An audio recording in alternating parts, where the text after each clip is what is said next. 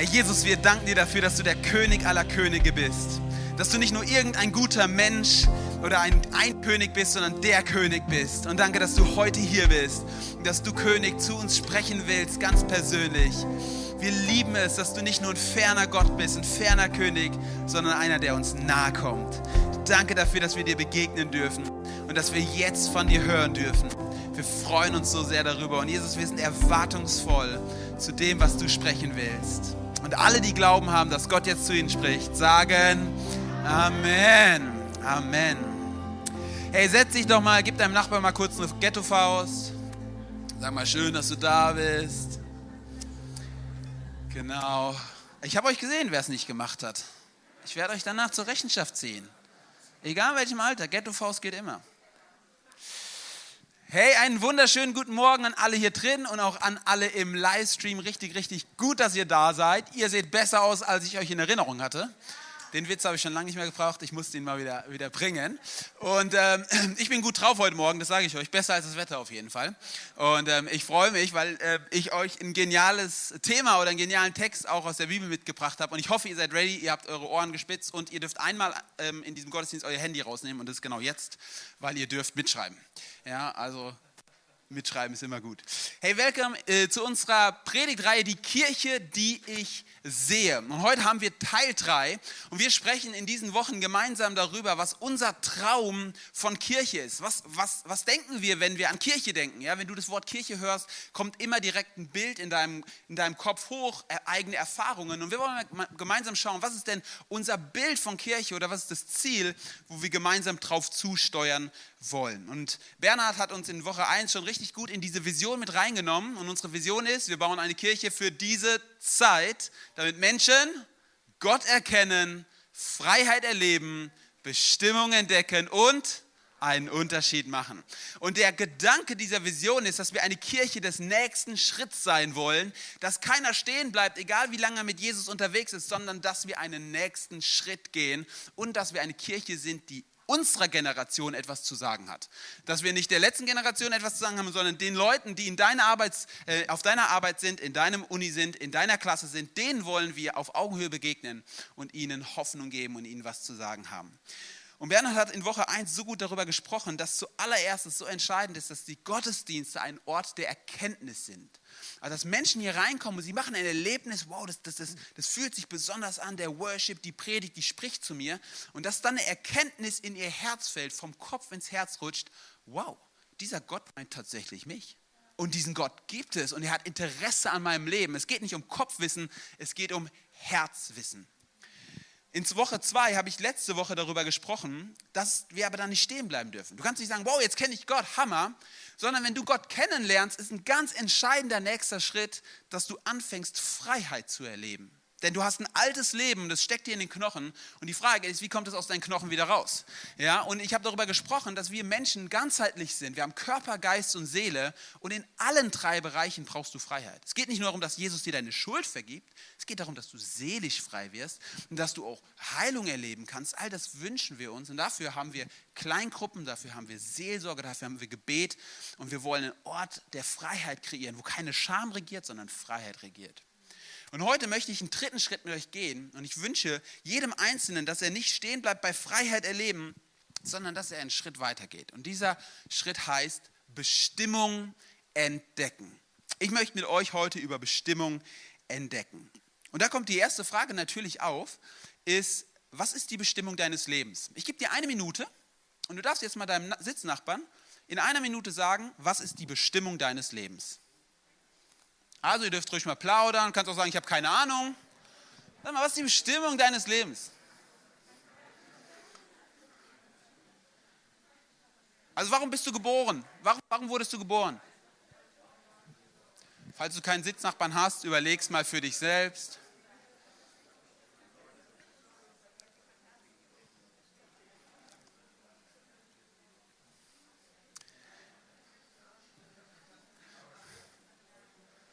Schwere Frage. Schau, einige schauen mich an, als würde ich Chinesisch sprechen.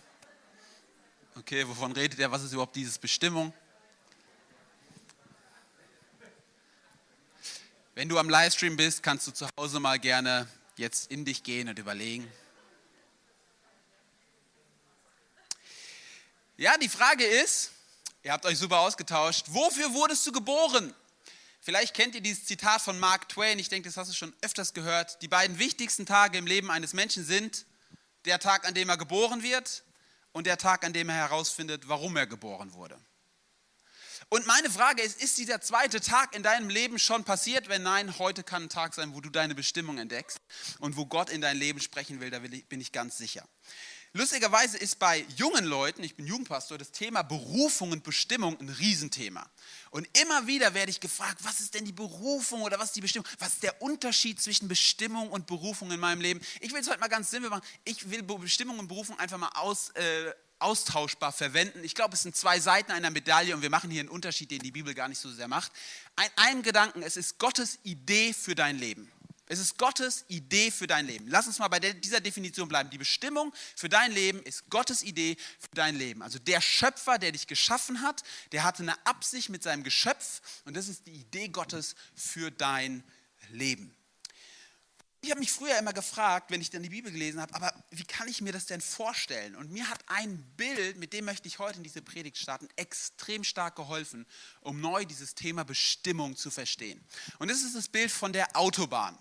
Ich definiere mal Bestimmung so, Bestimmung ist wie eine Autobahn. Oder die Bestimmung eines Nachfolgers von Jesus ist wie eine Autobahn. Wir sind unterwegs in unserem Leben in eine Richtung und das Erste, was passiert ist, ist, dass wir sagen, oh, ich bin auf der falschen Seite unterwegs, ich kehre um, ich tue Buße und jetzt fahre ich ab und ich fahre auf die andere Seite und ich bewege mich in die richtige Richtung. Jetzt bist du auf der Autobahn und das Erste, und das ist mir so wichtig zu sagen, wenn du ein Nachfolger von Jesus bist, dann ist deine erste Berufung, auf dieser Autobahn unterwegs zu sein. Das heißt, du folgst Jesus nach, du fährst auf Jesus zu und du gehst ihm hinterher. Dann erst, und da werden wir gleich darauf zu sprechen kommen, diskutieren wir darüber, auf welcher Spur du von dieser Autobahn fährst. Eine mehrspurige Autobahn hat immer verschiedene Spuren, aber die Hauptsache ist, dass du auf dieser Autobahn unterwegs bist. Ich will das mal ein bisschen veranschaulichen. Ich habe dir mal so eine Tabelle mitgebracht. Denn Bestimmung hat ja zwei Seiten. Oder zwei, Berufung hat zwei Seiten. Das ist ganz, ganz wichtig. Es gibt eine Berufung, die gilt für alle. Oder eine Bestimmung, die gilt für alle. Wenn du das Neue Testament liest, dann wirst du das ganz schnell merken. In Römer heißt es zum Beispiel in 1, Vers 6, auch ihr gehört zu den Gläubigen, denn auch ihr wurdet von Jesus Christus berufen. Das heißt, die erste Berufung ist, dass du zum Glauben berufen wurdest. In Galater 5, Vers 13 heißt es, ihr seid zur Freiheit berufen, liebe Geschwister. Also du bist zur Freiheit berufen, Freiheit erleben, da haben wir letzte Woche darüber gesprochen. Oder 1. Korinther 1, Vers 9, ja Gott, der euch dazu berufen hat, mit seinem Sohn verbunden zu sein, mit unserem Herrn Jesus Christus, ist wirklich treu. Das heißt, du bist berufen zu einer Verbindung mit Jesus. Also auf der Autobahn zu fahren heißt zuallererst mal, ich habe eine Identität. Ich bin ein Kind Gottes und ich lebe in all dem, was er mir schenken will. Im Glauben, in der Freiheit, in der Verbindung mit Jesus. Und es ist mir so wichtig, das zu betonen, weil immer wenn ich gefragt werde, was ist meine Berufung, möchte ich am liebsten zurufen, deine allererste Berufung ist, Jesus nachzufolgen.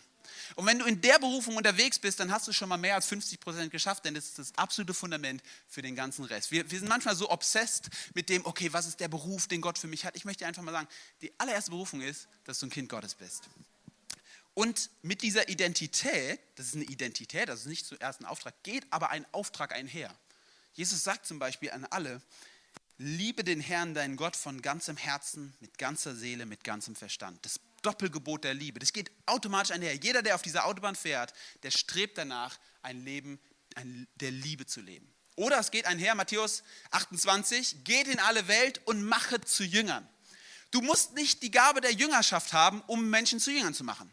Du musst auf der Autobahn fahren, um andere zu Jünger zu machen. Also egal, ob du Evangelist, Apostel oder was auch immer, ob du extrovertiert oder introvertiert bist, eine erste Berufung von dir ist, Menschen in Jüngerschaft zu führen. Das ist die Berufung von jedem Einzelnen von uns. Die erste Berufung gilt für alle. Es ist eine Identität. Du fährst auf dieser Autobahn. Und jetzt können wir anfangen, darüber zu sprechen, auf welcher Spur du fährst. Weil natürlich, vielleicht fährt links der Pastor vollamtlich, aber in der Mitte fährt der Sozialarbeiter und auf der rechten Spur etwas langsamer fängt vielleicht der, derjenige, der, weiß ich, das Seniorencafé macht oder sowas. Ähm, also unterschiedliche Spuren oder auf einer Spur fährt der und auf der anderen der. Und natürlich hast du unterschiedliche Dinge in deinem Leben, die du verfolgst. Du hast eine andere Bestimmung oder Berufung als ich im Speziellen. Und da sagt, spricht die Bibel zum Beispiel auch von, in Apostelgeschichte 13 heißt es, als sie einmal für einige Zeit fasteten und sich ganz dem Gebet widmeten, sprach der Heilige Geist, stellt mir doch Barnabas und Saulus für die Aufgabe frei, zu der ich sie berufen habe. Und dann gehen die beiden auf Missionsreise. Das heißt, es war eine Berufung Gottes für sie, sie sollen auf Missionsreise gehen. Die anderen sind nicht auf Missionsreise gegangen, aber Paulus und Barnabas. In Römer 1, Vers 1 heißt es, es schreibt Paulus, ein Sklave von Jesus Christus, zum Apostel berufen. Also er hat eine Berufung zum Apostel, es war ein Amt oder ein Dienst in der Gemeinde. Und in 1. Korinther 12, Vers 4 bis 5 heißt es, nun gibt es verschiedene geistliche Gaben, aber es gibt nur ein und denselben Geist. Es gibt verschiedene Dienste, aber nur ein und denselben Herrn. Das heißt, hier spricht man von Gaben, von Geistesgaben und von Diensten. Du hast nicht dieselbe Geistesgabe wie ich. Ich habe nicht denselben Dienst wie du. Und es ist ganz wichtig, es gibt keinen besseren und keinen schlechteren Dienst, aber du hast eine Berufung. Und meine ehrliche Frage ist, weißt du eigentlich, welche Geistesgaben du hast? Weißt du, welchen Dienst dir Jesus in der, seiner Kirche zugeteilt hat? Kennst du deine Bestimmung? Weißt du, wofür du geboren bist und welchen Platz du einnehmen sollst? Da wird von außergewöhnlich großem Glauben gesprochen, da wird von der Gabe der Wunderwirkung gesprochen, von der Gabe der Worte der Weisheit und so weiter, verschiedene Gaben. Weißt du das? Wenn nein, dann möchte ich dir mit Paulus sagen, streck dich danach aus dann fangen wir heute an, dieses Gebet zu sprechen. Gott, ich möchte neu verstehen, was du in mich gelegt hast. Ich möchte neu verstehen, warum ich auf dieser Welt bin und was meine Aufgabe auch in der Kirche sein sollte. Denn das ist der Bezug von diesem Text. Und ich glaube, dass es beides so wichtig ist. Während wir vielleicht mit Gott erkennen und Freiheit erleben über die Autobahn gesprochen haben, möchte ich heute über deine Spur sprechen. Ich möchte dir vorab sagen, in deinem Leben kann es Spurwechsel geben. Du kannst auch mal eine Zeit lang so unterwegs sein und sagst, Gott, jetzt machst du mal was anderes und du wechselst mal deine Spur. Manchmal denken wir auch, oh, ich muss den Plan Gottes für mein Leben rausfinden, dann ist es wie Malen nach Zahlen, so 17, 18, 19. Und was ist, wenn ich jetzt mal eine Zahl verpasse? So ist es nicht, sondern die, die Sache ist, du bist mit Gott dynamisch unterwegs und er zeigt dir immer wieder, was ist die Bestimmung für dein Leben. Auf welcher Spur bist du unterwegs? Ich habe die Geschichte bestimmt schon mal erzählt, aber im Alpha-Kurs wird immer die Geschichte von Billy Graham erzählt. Billy Graham war einer der größten Evangelisten der Weltgeschichte, kann man wahrscheinlich sagen, äh, besonders der westlichen Geschichte. Der war ein Amerikaner, der hat zu Millionen, wenn nicht Milliarden von Menschen durch sein Leben gesprochen, hat viele hunderte Millionen Menschen erreicht. Er war ein guter Freund von vielen Präsidenten in den USA. Das war wirklich einer der einflussreichsten Christen ja, man könnte sagen, des 20. Jahrhunderts, also unfassbar einflussreich.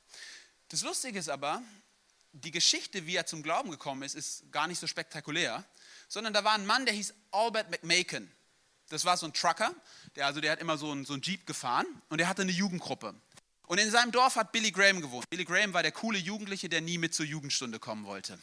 Und Albert McMakin ist Woche für Woche bei Billy Graham vor der Haustür angehalten, hat gehupt und hat gesagt, Billy, Bock mitzukommen? Nö, kein Bock. Alles klar. Er macht es fünfmal, er macht es zehnmal, kein Bock. Irgendwann kommt Albert McMahon auf eine Idee. Weißt du was? Ich fahre da jetzt hin. Düt, düt. Billy, Bock heute meinen Truck zu fahren? Oh, da komme ich mit. Und dann fährt Billy, äh, Billy seinen, seinen, Truck, fährt ihn zur Zeltevangelisation, denkt, ah ja, ich kann hier draußen warten, ich bin ja nur gekommen, um Truck mitzufahren. Aber er hat sich dann doch in den Eingang gestellt und er hört die Predigt, ihm geht durchs Herz, er läuft nach vorne, fällt auf die Knie, gibt sein Leben Jesus. Jeder spricht über Billy Graham, niemand spricht über Orbit McMakin. Ich möchte sagen, vielleicht bist du Orbit McMakin und solltest mal jemanden zum Glauben führen, der richtig hier die Welt wieder rockt. Ich weiß es nicht, aber du hast eine Aufgabe und Orbit McMakins Aufgabe war nicht dieselbe Spur wie die von Billy Graham, aber es war eine wichtige Spur. Ich möchte es dir vorab sagen, es wird noch nachher ein Punkt sein, du bist absolut entscheidend für dieses Spiel auf dieser Erde. Deine Gaben, deine Talente und dein Dienst ist so entscheidend. Und ich möchte dir eins sagen, er ist viel zu entscheidend, als dass du auf der Zuschauertribüne dieser Welt sitzt. Ich möchte dich so sehr gewinnen dafür, dass du aus diesem Gottesdienst rausgehst und dass du sagst, ich komme aus meiner Passivität raus. Ich fange an zu dienen. Egal wo, ich fange an, einen Dienst anzunehmen in dieser Kirche. Ich fange an, eine Aufgabe zu machen. Ich komme von der Zuschauertribüne runter. Denn du bist spielentscheidend. Das meine ich so. Das ist keine hohle Phrase. Das sagt die Bibel. Du bist spielentscheidend. Ich möchte dir gleich auch zeigen, warum. Und dafür möchten wir einen Text in demselben Kapitel lesen, in 1. Korinther 12. Und wir wollen diesen Text uns mal gemeinsam anschauen, Stück für Stück und ein paar Gedanken daraus mitnehmen. Paulus spricht hier nicht von einer Autobahn, das wäre spannend, aber er spricht von einem anderen Bild. Er spricht vom Körper. Und ich lese es mal vor. 1. Korinther 12. Denn der menschliche Körper ist eine Einheit und besteht doch aus vielen Teilen. Aber all die vielen Teile des Körpers bilden zusammen den einen Organismus. So ist es auch bei Christus. Denn wir alle sind durch den einen Geist in einen Leib eingefügt und mit dem einen Geist getränkt worden. Juden und Nichtjuden, Sklaven und freie Bürger. Paulus spricht hier, deswegen habe ich dieses Bild gewählt, quasi wie von einem Mosaik. Und er sagt, der Leib Jesu, die Kirche, ist wie ein buntes Mosaik, in dem ganz verschiedene bunte, unförmige, förmige Steine zusammengefügt werden und gemeinsam ein großes Bild ergeben. Und mir ist ein wichtiger Punkt, du bist einer dieser Steine in der Logik von Paulus. Du bist ein Teil, ein Glied am Leib. Und was hält uns zusammen? Was ist quasi, die, was ist quasi der Mörtel, der uns zusammenhält? Da sagt Paulus, es ist der Heilige Geist, der in jedem Einzelnen von uns lebt. Ich weiß nicht, ob du es wusstest, aber in dir lebt derselbe Heilige Geist, der auch in mir lebt und der auch in Bernhard lebt und auch in Febe und in deinem Nebenmann. Das ist derselbe Heilige Geist, der in uns lebt und der uns zusammenhält. Und an anderen Stellen wird noch beschrieben, dass Jesus quasi der Kopf ist, der diesen ganzen Leib steuert. Das musst du dir mal vorstellen. Jesus identifiziert sich so stark mit der Kirche, dass er sagt, das bin ich. Das ist mein Leib. Das ist nicht nur irgendeine coole Institution, das bin ich. Deswegen, ich möchte dich einfach ermutigen, segne seine Kirche, anstatt einfach sie zu kritisieren, weil wenn du sie kritisierst, dann kritisierst du immer Jesus. Komm dazu und bau sie gemeinsam auf. Und der erste Punkt, den wir aus diesen Versen lesen können, ist ganz einfach. Du bist für Gemeinschaft geschaffen. Du bist für Gemeinschaft geschaffen. Wenn wir in das erste Kapitel der Bibel gehen und den Anfang, die Anfangsgeschichte lesen, dann merken wir eine Sache. Die, die Wurzel der ersten Sünde, und ich glaube fast aller Sünde, ist Unabhängigkeit. Ich will mein eigenes Leben leben. Und das ist eine spannende Aussage in einer individualisierten Kultur, wie sie es noch nie gab in der heutigen Zeit. Aber ich möchte Sie sagen, Unabhängigkeit ist was Schönes und es kann was unheimlich Schädliches sein. Weil wenn du immer sagst, ich bin der eigene König in meinem kleinen Königreich, dann kollidiert es mit der Herausforderung Jesu, ich will der König auf dem Thron deines Lebens sein. Es kann nur einer auf dem Thron sitzen. Und ich möchte dich so ermutigen, wenn du sagst, Unabhängigkeit ist mein höchstes Gut, dann möchte ich dich heute mal herausfordern. Ich möchte dir sagen, du bist für Gemeinschaft geschaffen. Und ich glaube auch, dein Leben wird am erfülltesten sein und wird am stärksten sein und wird am segensbringendsten sein, wenn du in eine Gemeinschaft eingebettet bist und wenn du nicht alleine herumschwirrst und sagst, ach ja, ich schaue mir mal ein paar Fernsehprediger an, die sind ja auch gut, predigen eh besser als David Kunz. Ja, das stimmt auch, aber ähm, trotzdem bist du für Gemeinschaft geschaffen. In Epheser 2,19 heißt es, wenn du Jesus annimmst, wirst du Teil einer Familie. Also es wird das Bild der Familie genommen. Du bist also eingegliedert. Ihr kennt vielleicht, ich weiß nicht, ähm, ob ihr meine Frau kennt, aber meine Frau ist so eine kleine Gärtnerin. Ja? Also die, die, die gärtnert gerne. Wir haben jetzt keinen Garten, aber sie hat sich so ihren eigenen Garten auf unserem Balkon gemacht. Und ähm, sagt ihm, ach, mir gefällt unser Garten. Ich denke mir, ja, schön, das freut mich. Und ähm, das ist natürlich klasse. Und das Interessante ist, auf dem Balkon haben wir keine Erde, außer in den Blumentöpfen. Das heißt, jede Blume, die meine Frau kauft oder jeden Baum oder was auch immer, den pflanzt sie in einen Blumentopf. Das Besondere am Blumentopf ist allerdings, dass er irgendwann zu klein ist und dass die Pflanze wieder ungetopft werden muss. Das heißt, eine Topfpflanze oder ein Topfbaum, was auch immer, der wird immer wieder eingepflanzt und wird wieder umgepflanzt. Und er ist immer beweglich. Die Stärke davon ist, den kann ich jetzt auch ins Auto packen und kann den nach Timbuktu fahren, dann wächst er in Timbuktu. Ist auch schön. Der Unterschied wäre, wenn wir einen richtigen Garten hätten, sie würde einen Baum einpflanzen und dieser Baum würde dort bleiben. Aber weißt du, was die Antwort ist? Der Baum würde größer werden und stärker werden, als wenn er eine Topfpflanze ist. Manchmal habe ich das Gefühl, wir Menschen im 21. Jahrhundert sind wie so Topfpflanzen. Möglichst mobil bleiben, möglichst mir alle Optionen offen halten. Ja, vielleicht bin ich am Wochenende doch nicht in der Kirche, vielleicht kann ich doch noch mal einen Urlaub kurz einplanen, vielleicht, ach, die Beziehung, erstmal ein Lebensabschnittsgefährte. Ich bin so eine Topfpflanze. Das Coole ist, ich bin mobil. Ich möchte dir nur eine Antwort geben. Du wirst niemals zu der Stärke kommen, die Gott für dich vorbereitet hat, wenn du dich nicht pflanzt.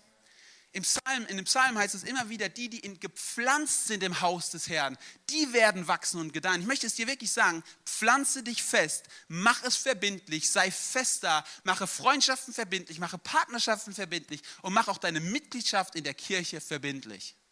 Ich glaube, Nachfolge ohne die lokale Kirche gibt es nicht. Nachfolge ohne die lokale Kirche gibt es nicht. Glaube ich. Und ich glaube auch, dass Paulus das sagen will. Sei gepflanzt. Du bist für Gemeinschaft geschaffen.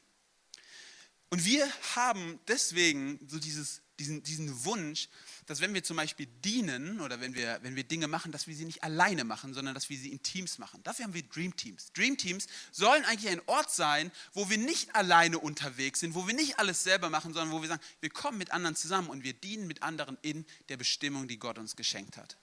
Ich möchte dich so ermutigen, wenn du noch nicht Teil eines Teams bist, meine ich ernst, dann werd Teil eines Teams. Heute. Kommst du Next Steps. Der Text geht weiter.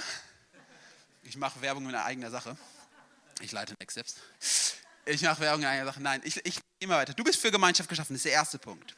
Der Text geht weiter und heißt, ab Vers 14, ein menschlicher Körper besteht ja auch nicht nur aus einem Teil, sondern aus vielen.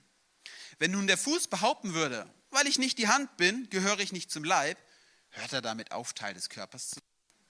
Und wenn das Ohr erklären würde, weil ich kein Auge bin, gehöre ich nicht zum Leib, gehört er deshalb nicht dazu?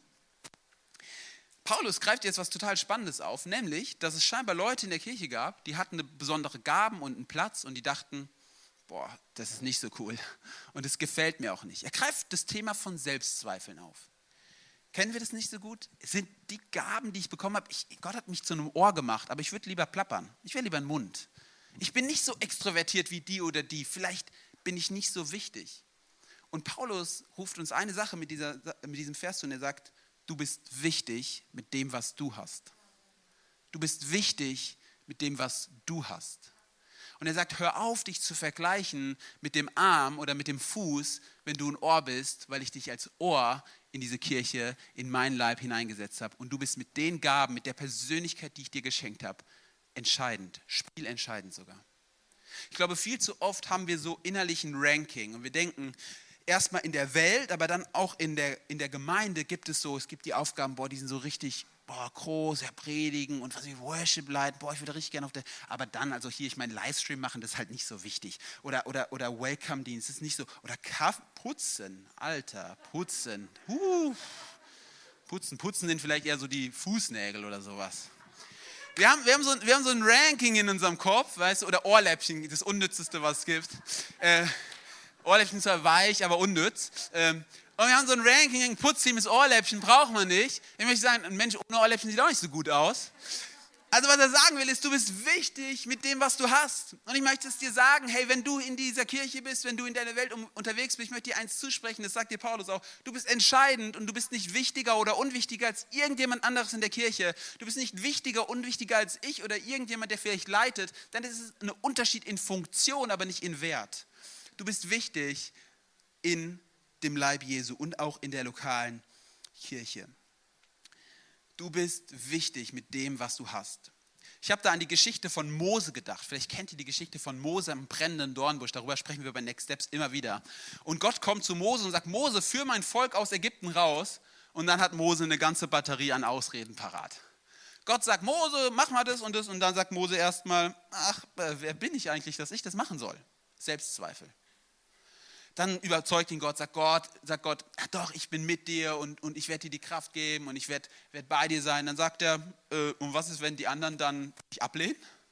Angst. Was ist, was, wenn die anderen sagen?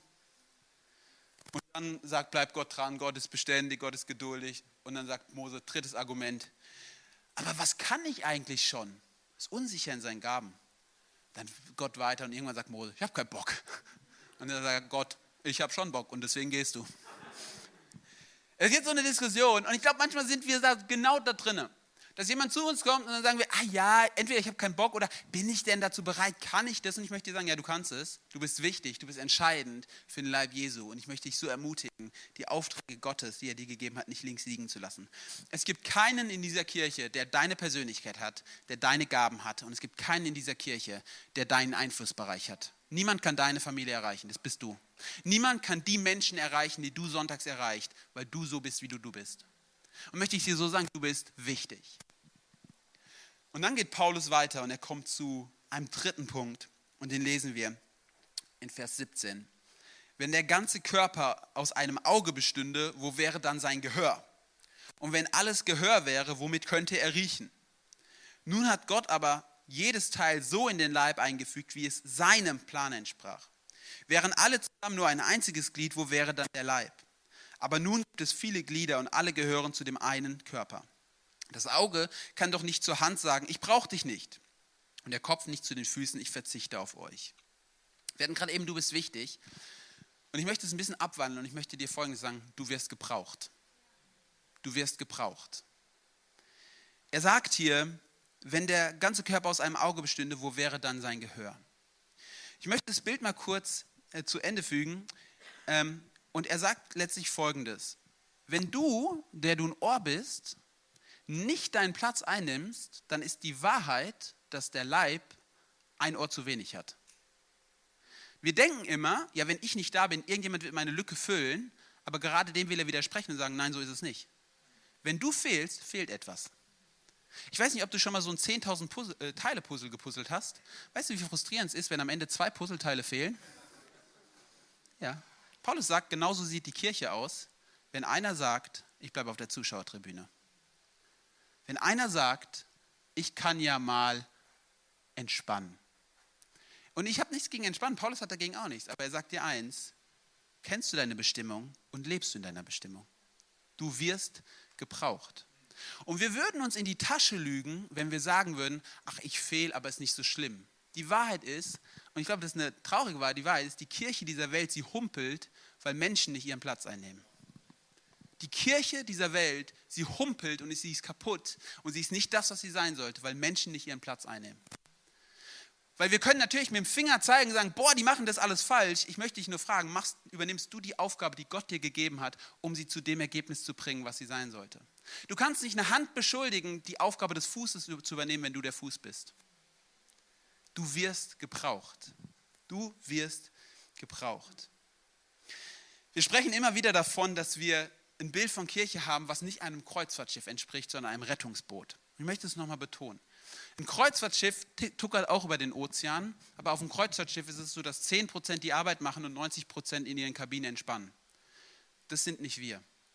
Die Kirche ist ein Rettungsboot. Auf dem Rettungsboot machen 100% der Leute 100% der Arbeit. Und jeder Einzelne hat einen entscheidenden Handgriff, der so funktioniert, dass Menschen gerettet werden können. Denn sie haben eins verstanden. Es geht nicht um die Leute im Boot, es geht um die Leute außerhalb des Bootes. Die Kirche ist die Rettungsmission Gottes. Und natürlich darf es Raum sein, dass du wächst, es darf Raum sein, dass du ähm, gebraucht wirst, dass du hineinkommst in Freiheit, aber immer auch in einem Dienst, der für andere da ist. Du wirst gebraucht. Albert Einstein hat mal gesagt, du beginnst erst zu leben, wenn du außerhalb von dir selbst lebst.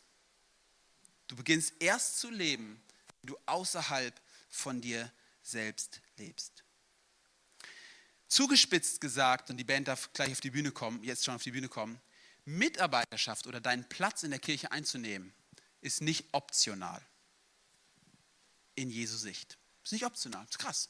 Es ist nicht optional, sondern es ist deine Bestimmung, den Platz in der Kirche einzunehmen. Und hier muss man unterscheiden. Es gibt eine Bestimmung, die hast du vielleicht außerhalb der Kirche. Du hast einen Auftrag in dieser Welt, aber du hast auch immer Platz in der Kirche, den du einnehmen darfst.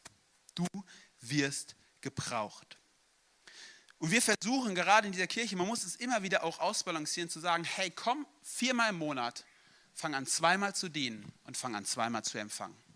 Zweimal im Monat komme ich, um zu dienen und zweimal im Monat komme ich, um zu fangen. Das ist der Standard, den wir setzen wollen und den wir schon immer eigentlich versuchen. Nicht einmal und dreimal, nicht dreimal und einmal, zweimal kommen, zweimal dienen. Zweimal empfangen, zweimal dienen. Du wirst gebraucht. Wir haben uns den Text angeschaut und ich will nochmal wiederholen. Du bist für Gemeinschaft geschaffen. Du bist wichtig und du wirst gebraucht. Und ich will mit Paulus mal so diese ganz ehrliche Frage an uns stellen. Bist du schon auf deiner Spur der Autobahn unterwegs? Bist du schon an dem Platz des Körpers, wo Gott dich haben will? Und wenn du sagst ja, dann möchte ich dir zurufen, das ist der absolute Hammer. Richtig, richtig gut. Gott segne dich reich. Und wenn du sagst nein, dann möchte ich dich zurufen, du bist wichtig, du wirst gebraucht. Komm bitte mit an Bord und nimm deinen Platz ein. Ich werde immer gefragt, welches Team soll ich nehmen? Und Timothy Keller, finde ich, gibt dann einen ganz praktischen Tipp. Er sagt, es gibt drei Dinge, woran wir das entscheiden können. Er sagt, was ist deine Neigung, was sind deine natürlichen Gaben und wo ist die Not? Und er sagt, in der Kirche fängst du immer mit der Not an. Guck erstmal, wo du gebraucht bist im Reich Gottes und dort fängst du an. Neigung, natürliche Gaben, Not. Von dort an, wo eine Not ist. Und dann wirst du schon zu deinen natürlichen Gaben und zu deinen Neigungen irgendwann kommen. Davon bin ich fest überzeugt. Jetzt habe ich einen Abschlussgedanken, weil ich glaube, der in, in, einigen oder in vielen von uns schlummert und ist der Frage, boah, ey, das macht aber schon ganz schön viel Druck. Boah, ey, ganz ehrlich, so eine Predigt, boah, voll, voll der Druck und überhaupt nicht mehr Freiheit. Jesus hat uns doch zur Freiheit berufen. Und ich möchte sagen, ja, da ist eine Spannung, aber ich möchte dir zwei wichtige Gedanken mit an die Hand geben, die so wichtig zum Abschluss sind. Das erste ist, wir glauben fest, dass wenn du dienst, du ein erfüllteres Leben haben wirst glaube ich, zu 100 Prozent. Du wirst ein erfüllteres Leben haben. Wir haben jetzt im Alpha-Kurs letzte Woche die Frage gestellt, was macht euch glücklich? Hab einfach in die Frage gestellt. Waren zehn Leute so und die Antworten kamen eins nach dem anderen unterschiedlich. Ich will dir mal einfach ein paar sagen. Wenn ich anderen helfe, dann bin ich glücklich. Wenn ich mich versöhne mit anderen, dann bin ich glücklich. Wenn ich anderen etwas Gutes tue, wenn ich etwas Sinnvolles tue, also ich habe es jetzt mal umformuliert, keiner hat dir gesagt, wenn ich abends auf dem Sofa hocke und Netflix schaue. Keiner hat es gesagt. Keiner hat gesagt, dann, wenn ich endlich ausschlafen kann. Jeder hat gesagt, ich bin wirklich, wahrlich glücklich und erfüllt, dann werde ich einen Unterschied in dieser Welt machen. Und das ist das, was Jesus sagt. Jesus sagt, ich bin gekommen, um euch Leben zu geben und Leben in Fülle. Und ich möchte es dir sagen, ich glaube, du bist erfüllter, du hast ein erfüllt, du hast nicht kein leichteres Leben, du hast ein erfüllteres Leben. Wenn ich sagen würde, du hättest ein leichteres Leben, dann würde ich dich anlügen, weil es nicht stimmt aber du hast ein erfüllteres Leben.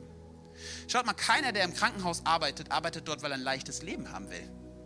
Keine Mutter Teresa geht nach Indien, weil sie ein leichtes Leben haben will. Weil sie ein erfülltes Leben haben wollen und weil sie eine Berufung Gottes in ihrem Leben sehen. Und der zweite Gedanke, und damit möchte ich schließen, ist der, wir glauben fest, dass wir niemals etwas tun sollten, damit wir geliebt werden, sondern weil wir geliebt sind. Hey, zuallererst glauben wir, dass Jesus alles hingegeben hat für dich und mich. Und er ist ans Äußerste gegangen, sodass wir es empfangen können und jetzt sagen, und Jesus, aus Dankbarkeit tue ich es. Wenn du denkst, ich muss es tun, damit ich anerkannt werde in der Kirche, dass ich beliebt bin oder was auch immer, dann sage ich, tu es nicht aus den Gründen. Tu es allein, weil Jesus alles für dich gegeben hat und weil er dich ruft, ihm nachzufolgen und es ihm gleich zu tun. Ich möchte abschließen mit einem Zitat und ihr dürft gerne auf, aufstehen schon. Wir wollen nochmal in den Worship jetzt gehen. Und Jim Elliot, das ist ein Missionar, und er hat folgendes Zitat gesagt. Ich möchte es mal vorlesen. Derjenige ist kein Narr, also ein Narr, der hingibt, was er nicht behalten kann, um zu gewinnen, was er nicht verlieren kann. Derjenige ist kein Narr, der hingibt, was er nicht behalten kann, um zu gewinnen, was er nicht verlieren kann. Wir träumen von einer Kirche, wo du deine Bestimmung entdeckst und wo du dein Leben hingibst, was du eh nicht behalten kannst, um etwas zu gewinnen, eine ewige Frucht, die du nie wieder verlieren kannst möchte mit uns beten und dann starten wir in Worship. Jesus, ich danke dir so sehr dafür, dass du eine Bestimmung für unser Leben hast. Danke dafür, dass wir für Gemeinschaft geschaffen sind, dass wir wichtig sind und dass wir gebraucht sind. Und Jesus, ich bete, dass wir nicht aus einem Druck heraus handeln, sondern dass wir aus einer Liebe zu dir heraus handeln, weil wir in der Bestimmung leben wollen, die du für uns vorbereitet hast. Vater im Himmel, ich danke dir für jeden Einzelnen, der hier ist. Und ich bete jetzt, dass wir dir begegnen und Jesus unser Herz berührt und verändert wird. Amen. Ich komme gleich nochmal nach oben.